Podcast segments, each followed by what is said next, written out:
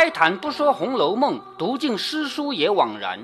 欢迎走进猫哥祥说《红楼梦》，我们一起品味中国古典小说的巅峰之作。好，我们再看《红楼梦》啊。刚才呢，贾宝玉收到一封信，是他的三妹妹探春寄来的啊，不叫寄来的，是叫他的丫鬟送来的。那这个信呢，写的非常雅，里面用的很多典故。虽然我们现在不怎么看得懂啊，但是我们能感觉出来，它是一封。很好的这个文学的东西啊，贾宝玉看了不觉喜的拍手笑道：“哈，高兴高兴，倒是三妹妹高雅啊！这个妹妹真高雅，还想到结诗社这种事情啊！我如今就去商议，就是既然这么着，我现在就去。”一面说一面就走，翠墨跟在后面。刚到沁芳亭，走了没多久，刚到沁芳亭，只见园中后门上值日的婆子。看后门的人，他也有人轮流的。今天你看，明天我看，是不是？今天该他值日的这个婆子手里拿着一个字帖走过来，又一封信来了。见了宝玉，便迎上去，口内说：“云哥儿请安。”贾云，云哥儿请安，在后门只等着叫我送来的。就是贾云写了一封信，叫婆子送进去，自己在后门外面等着。宝玉打开看，写到什么？不肖男云恭请。什么叫不肖男？不不孝的儿子。为什么贾云自称儿子？还记得吗？因为有一回，呃，贾宝玉开开玩笑的。哎，贾宝玉开玩笑说你长得像我儿子了，是不是？然后他就当场就认他做爸爸嘛，就愿意做儿子嘛。因为贾云这么个没地位的人，如果贾宝玉愿意跟他好的话，那求之不得嘛，是不是？所以不孝男恭请，就是我不孝儿子啊，我给你磕头了，恭请说父亲大人万福金安，是吧？好，叫你是父亲大人，万福金安，这个听得懂的吧？是吧？他说男就是儿子啊，男思自蒙天恩，就是我思考啊，我思想啊，我自从那天得到了你们的恩情，自蒙天恩，任于膝下，就是膝下就是这个地方。如果生了个儿子，小时候不就是围着这个膝盖在绕吗？是不是啊？所以膝下就是指儿子。如果一个人没有儿子呢，就说他膝下无儿，知道吧？就这个意思啊，说。任于膝下，就是你让我当儿子了。日夜思一孝顺，就是我天天都在想着我怎么孝顺你，竟无可孝顺之处。我跟你说过啊，一篇作文如果要写得好，从头到尾不应该有重复的字。他说日夜思一孝顺，竟无可孝顺之处，这种作文就不算好作文，知道吗？但是贾云他能写出这个也不错了，因为他又不是什么读诗词的那种人，是不是啊？前因买办花草，他的工作不就是？栽花栽树嘛，对不对？我前面去买办花草的时候，上托大人金福，就是我托你的福气啊，竟认得许多花匠，就是因为你的福气，我认识了许多种花的那种人嘛，并认得许多名园，就是我也认得许多好的园子，别人家的园子嘛，两处认得，认得许多花匠，认得许多名园，这个也属于不读书的人的结果。读书的人可以换一个字嘛，我认得许多花匠，我识得许多名园，不就行了吗？这就不重复了吗？对不对？因忽见有白海棠一种，我见到了有白海棠这种花了，不可多得。这种花很少的，不可多得，故变尽方法，只弄得两盆。我只弄到两盆这个花。大人若是男是亲男一般，就是你啊，如果把我当亲儿子的话，便留下赏玩。就是我这两盆白海棠，我是送给你的。如果你愿意把我当亲儿子的话，你就把花留下来。因天气暑热，恐园中姑娘们不便，故不敢面见。就是这么热的天，大家都穿的很少，我进来的话就不方便嘛，是不是？这里面都是姑娘嘛，所以因为这个事情，我就不来了。奉书恭启，并叩台安，就是我交一封书信给你，我给你磕头了，这个意思啊。下面南云贵书，古代儿子给老爸写信，要是写跪着写的啊，其实也不要正跪着写，对不对？但是落款得这么写。宝玉看着，笑着说。读他来了，还有什么人啊？就只有他一个人来呢，还是还有人来？婆子说还有两盆花，就是就他一个人。宝玉说：“你出去说说，我知道了。难为他想着，就是表面上嘴上还要客气的，谢谢你想着啊，是不是啊？你便把花送到我的屋里去就是了。一面说，一面同翠墨往秋爽斋来。也就是说，他没有为这个事情停留，还是赶紧去三妹妹那里了吧？对不对？只见宝钗、黛玉、迎春、惜春都已经在那里了。” 看来就是惜春写了好多封信，每人一封，别人都已经来了，是不是？啊，不是探春写哎，探春探春啊，探春写了好多封信给每人一封，他们都已经到了。众人见他进来，都笑着说：“又来了一个。”是啊，是又来了一个，对不对？探春笑着说：“我不算俗，偶然起了个念头，就是我这个人还算不俗的，还有点雅的吧，起了这么一个念头，写了几个帖儿，一试，谁知一招接到，就是我随便写了几封信给你们，结果你们都来了。宝玉笑着说：“可惜迟了，早该起个社的。就是想到这个主意已经晚了，早点就该起个诗社的。”黛玉说：“你们只管起社，可别算上我，我是不敢的。我们知道啊，整个《红楼梦》里面写诗，如果说谁写的最好，那就只有林黛玉了。但是林黛玉恰恰说我不敢写啊，你们别算我啊，你们写我。还有个薛宝钗，对，薛宝钗也写的很好，但是薛宝钗和林黛玉两个人呢，经常是并列第一，要么这次你第一，下次我第一，都是这样的关系啊。但是林黛玉和薛宝钗他们俩说话风格不一样，林黛玉就是喜欢说，哎，你们别算我，我不会，就是这样说。但是实际上写呢，你下面就知道，他写的是最快的，他不是说一早写好了交卷，不是的，他先在那儿假装没事儿，你们写你们的，我没事儿，等到快要我结束了之前，呃，贾元春是出题的时候，嗯。呃，很，那既然贾宝玉才疼他三呃遍诗的功夫，啊，林黛玉就写出了一首诗。哎，对对对，他说你们写你们的，不要算我啊。迎春笑着说：“你不敢，谁还敢呢？”其实所有人都知道林黛玉是客气话，对不对啊？但是这个话呢，别人都不揭穿她，只有迎春揭穿，因为迎春在姐妹几个里面她是最老实的。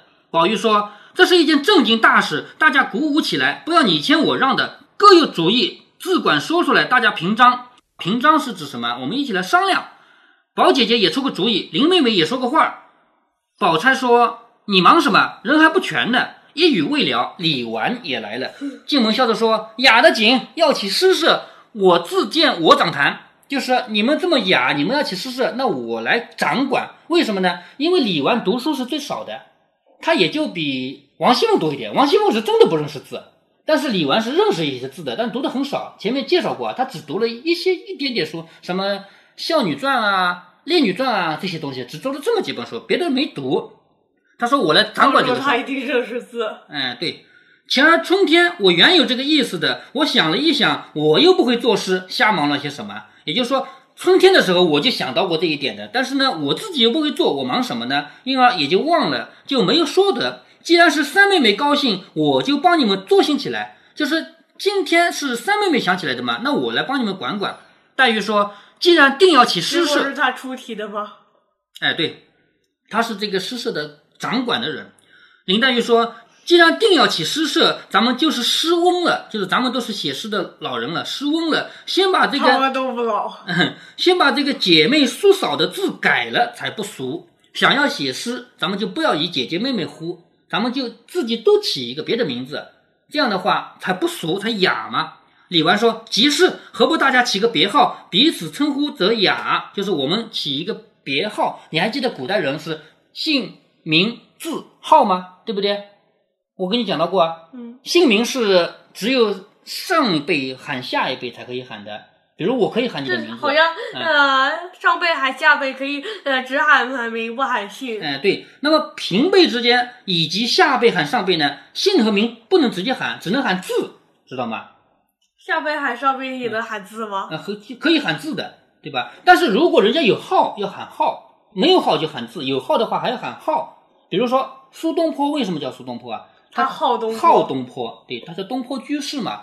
他的苏轼这个名字啊，当时的人是不能随便叫的。咱们现在就说这个是苏轼写的，对不对啊？那当时不可以这样的啊。他说我们都起一个雅号，我定了叫稻香老农，他不是住在稻香村的吗？我叫稻香老农，再也没人占的，就是这个名字你们不可能有的啊，稻香老农嘛。探春笑着说：“我就是秋爽居士吧，就是我住在秋爽斋嘛，秋爽居士吧。”宝玉说：“居士啊，主人啊，到底不好，就是叫居士啊，叫主人的不好，且又累赘。这里梧桐芭蕉都有，或者你指梧桐芭蕉起一个好，就是这里有梧桐树有芭蕉树嘛，你就起这样的名字吧。”探春笑着说：“有了，我最喜欢芭蕉，就称蕉下客吧，就芭蕉下面的人叫蕉下客。众人都道别致有趣，这个名字很有趣啊。”林黛玉就笑他说：“你们快牵着他去，炖了斧子吃酒，就是把这个蕉下客牵了去喝酒。为什么呢？为什么？众人都不解，就是大家都没想通为什么啊。林黛玉笑着说：“古人曾云，蕉叶覆露，就是芭蕉的叶子盖在一头鹿上面，你蕉下客，你不就是鹿吗？是不是？赶紧拉过去牵了吃酒。他自称蕉下客，可不是一只鹿了。众人听了都笑起来，探春就笑着说：“你别忙中使巧舌来骂人，就是你不要用这个话来骂我啊！我已替你想了个极妥当的美号了，就是我替你想了一个号了。”又向众人说：“当日娥皇女英泪洒在竹上成斑，这个我们讲过啊，就是斑竹的来历，就是那个有斑斑点点的竹子啊，是两个人的眼泪洒在竹子上来的。这两个人，一个叫娥皇，一个叫女英，他们都是舜帝的老婆，尧舜禹的舜，知道吧？他说：“当日娥皇女英泪洒在竹上成斑，故今斑竹又名香妃竹。有香是湖南那个地方嘛，那个地方的妃子嘛，香妃竹。如今他住的是潇湘馆，又爱哭，将来他想林姐夫，那个竹子也要变成斑竹的。就是现在你家门口的竹子还不是斑竹啊，将来你想你的林姐夫也流泪吗？那个竹子也要变成斑竹的，以后都叫他是潇湘妃子就完了。大家听说都拍手叫妙。林黛玉的号也有了，林黛玉低了头不言语。林黛玉为什么不说话呢？表示她赞成这个称号，她不想改。如果她不同意的话，她肯定会说，对不对啊？她不言语。李纨笑着说。我替薛大妹妹也早已想了个好的，也是三个字。迎春、惜春都问什么？李纨说：“我封她是恒无君了。”她说：“恒无怨嘛，是不是？恒无君，不知你们如何？”探春笑着说：“这个封号极好。”宝玉说：“我呢？你们也替我想一个。”宝钗答道：“你的号早有了，叫无事忙，就是没事你最忙，叫无事忙啊，三个字最恰当。”李纨说。还是你的旧号叫绛洞花主就好了嘛？绛洞花主他自己起过这么个号子是吧？你就叫绛洞花主吧。宝玉就笑着说：“我小时候干的营生，还提他做什么？就是宝玉自己还小，小时候就给自己起了个外号叫绛洞花主。他说那是小时候想的嘛，你还提他做什么？”探春说：“你的号多得很，又起什么？我们爱叫你什么，你就答应的就是了。”宝钗说：“还得我送你个号吧？有个最俗的一个号，对你最恰当。天下最难得的是什么？富贵。”最难得的又是闲散，就是说，你看那些富人都忙得很，不忙他哪来的钱？是不是啊？你看那个闲人都没钱，他闲的嘛，他他就赚不到钱嘛。可是像你这个人又富贵又没事干，是不是？你这种人是最难得的，是不是？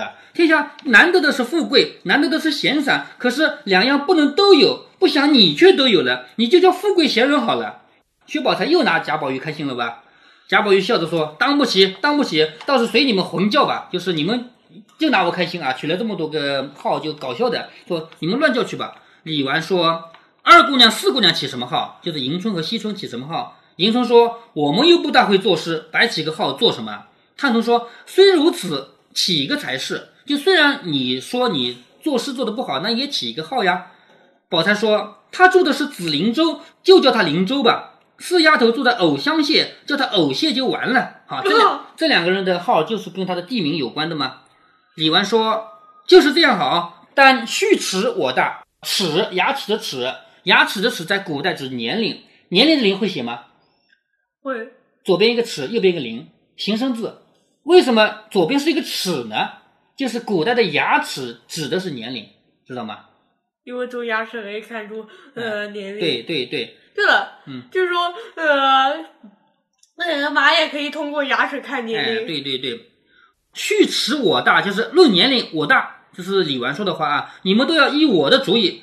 管清说了，大家合意，我们七个人起誓，我和二姑娘、四姑娘都不会作诗，就是我李纨我啊，还有二姑娘是迎春，四姑娘是惜春，我们三个都不怎么会作诗，须得让我们三个人去，就是写诗的时候要评比啊，什么东西，你们把我们算在外面就行了。但是有事儿要交给我们做，我们三个呢各分一件事儿。探春笑着说：“已有了号，还只管这样称呼，不如不有了。就是我们都已经起了号了，你怎么还喊二姑娘、四姑娘？是不是？你要起喊号呀？说以后错了也要立个罚约才好，就是以后要喊号，不能随便喊。”李纨说：“立定了社，再定罚约。我那里地方大，尽在我那里做社，就是我的稻香村啊，地方大，要写诗就到我那儿去写。我虽不能作诗，这些诗人竟不厌俗，我做个东道主人，我自然也清雅起来了。”就是我写诗是不行，但是我可以做主人啊！你们到我那儿去，那你们这么雅，我不也雅了吗？是不是？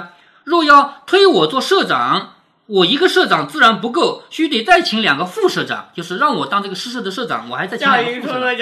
哎，对，就请林州、藕榭两位学究来，一位出题限韵，林州和藕榭，你们两个一个出题目，还有出韵尾，还有一个呢誊录监场。就是另外一个呢负责抄写，负责监场，就是监考老师嘛，对不对？亦不可拘定了，我们三个人不做。若遇见容易写的题目和韵脚，我们也做。就是如果这个题目比较容易的话，那我们三个人也会做的。但是我们并不是每次都会做，是这个意思啊。你们四个是要限定的，就你们四个一定要写的。若如此便起，就是如果愿意同意我这个意见的话，我们这个诗社就结起来；若不依我，我也不敢复记了。复记是什么？记就是马，快马。有一个词语叫“老骥伏枥，志在千里”，知道吗？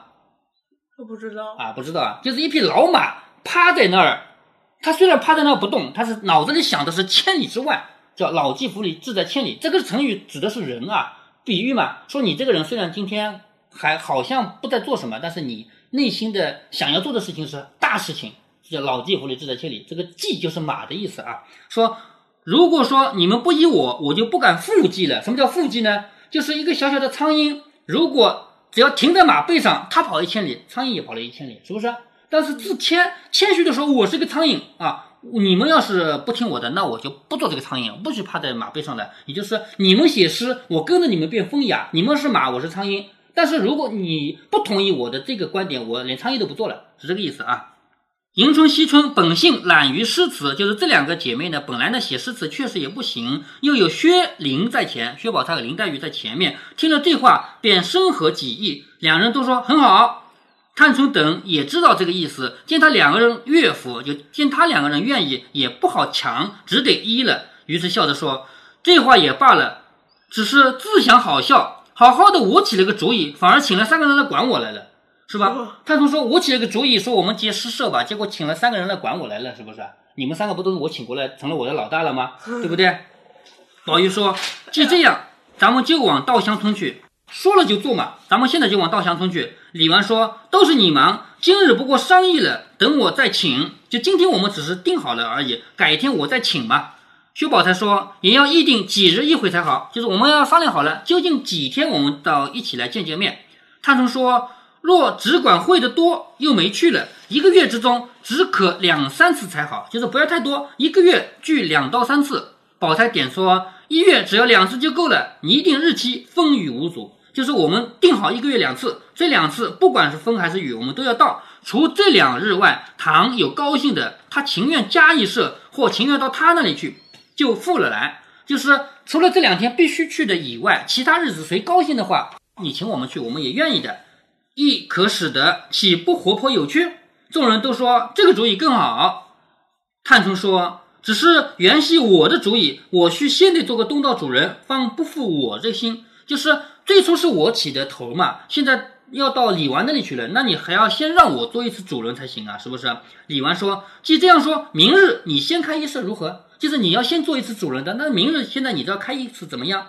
探春说：“明日不如今日。”这个话说的就是我们现在还有一句俗语啊，说择日不如撞日。比如说我们吃饭，咱们几月几号去吃一顿饭吧？然后就有个人说择日不如撞日，现在去，对不对？干嘛要去约时间啊？现在就去。说明日不如今日，就是我们现在说的择日不如撞日啊。此刻就很好，你就出题，灵州县运，你出题目，灵州来县运，偶谢监场。迎春说：依我说，也不必随一个出题县运，竟是抓阄的公道，就是。题目啊，韵啊，谁来出啊？谁来出都不合适，抓阄嘛，是不是？抓到了哪个是哪个嘛？李纨说：“方才我来时，看见他们两个人抬进两盆白海棠来。白海棠是哪来的？知道吗？”呃，贾云送来的。对，李纨说：“刚才我来的路上，看到有两个人抬进两盆白海棠来，倒是好花。我们何不咏起它来？就是我们这次写诗啊，我们就来写白海棠。”迎春说：“都还未赏。”到先作诗，就是还没看过这个海棠什么样子，我怎么怎么写诗啊？是不是？还未赏到先作诗。宝钗说：“不过就是白海棠嘛，何必见了才做？就你想想就是了。白海棠就是白叶山的花嘛，是不是？你干嘛要看到了才写啊？”古人的诗赋也不过都是即兴写情耳，就是古人写诗也不过就是想到就写的嘛，哪里就真的看到了？若都是等见了再做，如今也没这诗了。迎春说：“既如此，待我献韵。”林冲说：“我来起一个韵啊！”说着，走到书架前，抽出一本诗来，随手一接，这一首竟是一首七言律。我前面就跟你讲过七言律诗的，是不是啊？他拿出一本诗集来，随手一翻，翻到的哦是七律，那我们就做七律。这个很公平吧？对不对？看运气嘛。我抽到的是七律，我们就做七律。地狱众人看了，都该做七言律。迎春演了诗，就是把这个诗集又合起来，像一个小丫头说：“你随口说一个字，就是韵啊，该用哪个韵啊？”问旁边一个丫头：“你随口说一个字出来给我听听。”她一说，这个韵就有了嘛，是不是？那丫头正好靠着门边，就说了一个门字。她站在门边的嘛，就说一个门。迎春笑着说：“好，就是门字韵，十三元了。”所谓十三元是指十三种不同的韵啊，古代人把这个韵直接按照这种方法分的。咱们现在有拼音的啊、乌、呃都有，古代没有拼音啊，是不是？他们就已经把这个字啊都已经分好了。十三元头一个韵一定要门字，就是一首七言律诗，一共有五句要押韵，还有哪五句知道的吧？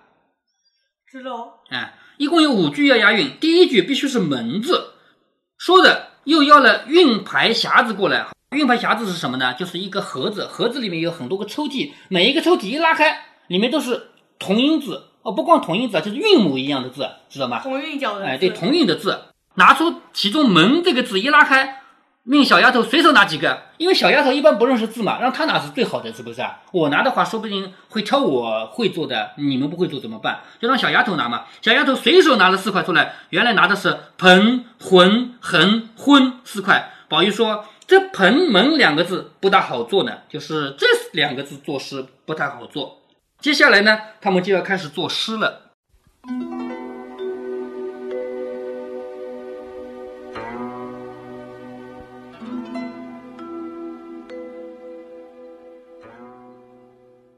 红楼梦》里这群年轻的姐妹们要开始写诗了，那咱们就来聊一聊诗词。现代人大家都觉得古代诗词那是个无比高雅的事儿。对于现代人来说，只要能够背出几句，那就是有文化；如果是个小孩能背几句，那就是天才。大家想象一下这样的画面啊：你的小孩今年五岁，七大姑八大姨纷纷表示长得又好看又乖巧，会点什么吗？原来还会唐诗，来来来，背给我听听。白日依山尽，对影成三人。遥知不是雪，低头思故乡。哎呀，真聪明！你家的小孩真是个天才。其实唐诗宋词没有你想象的那么高深，会背几句也不代表聪明。如果背书代表聪明，那郭靖就是最聪明的一个。也许你要说了，会背当然不够，会写的就很牛逼啊。其实也不是，今天的你我把写诗当成高难度的事情，最大的原因还是我们自己不使用当年的语法。在当年，虽然诗不是人人能写，但是写诗也不是很难的事儿。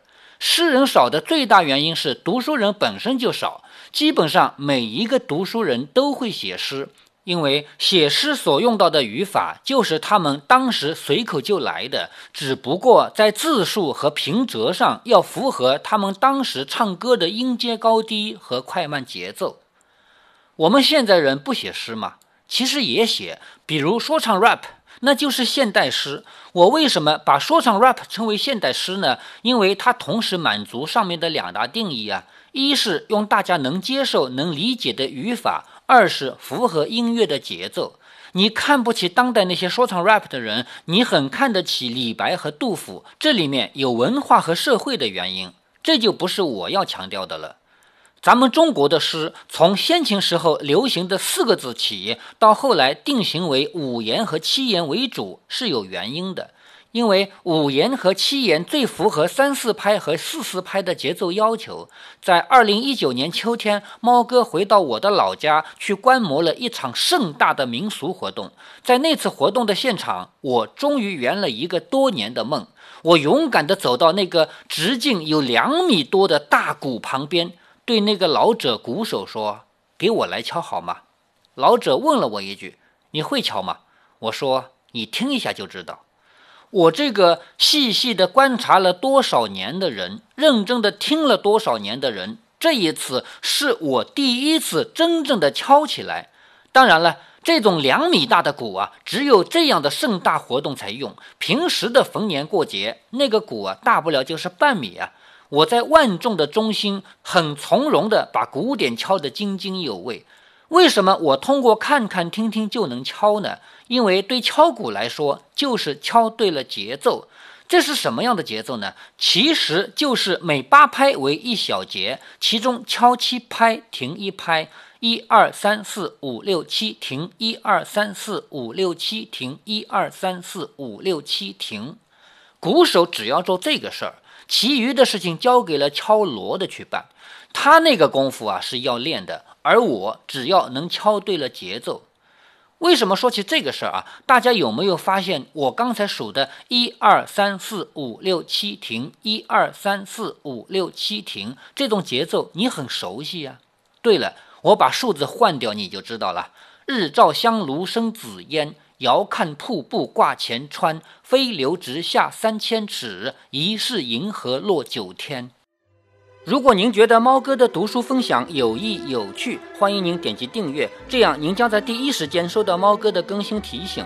如果您有什么要对猫哥说的，不管是赞还是批评，不管是提建议还是唠唠嗑，欢迎您在节目下方留言。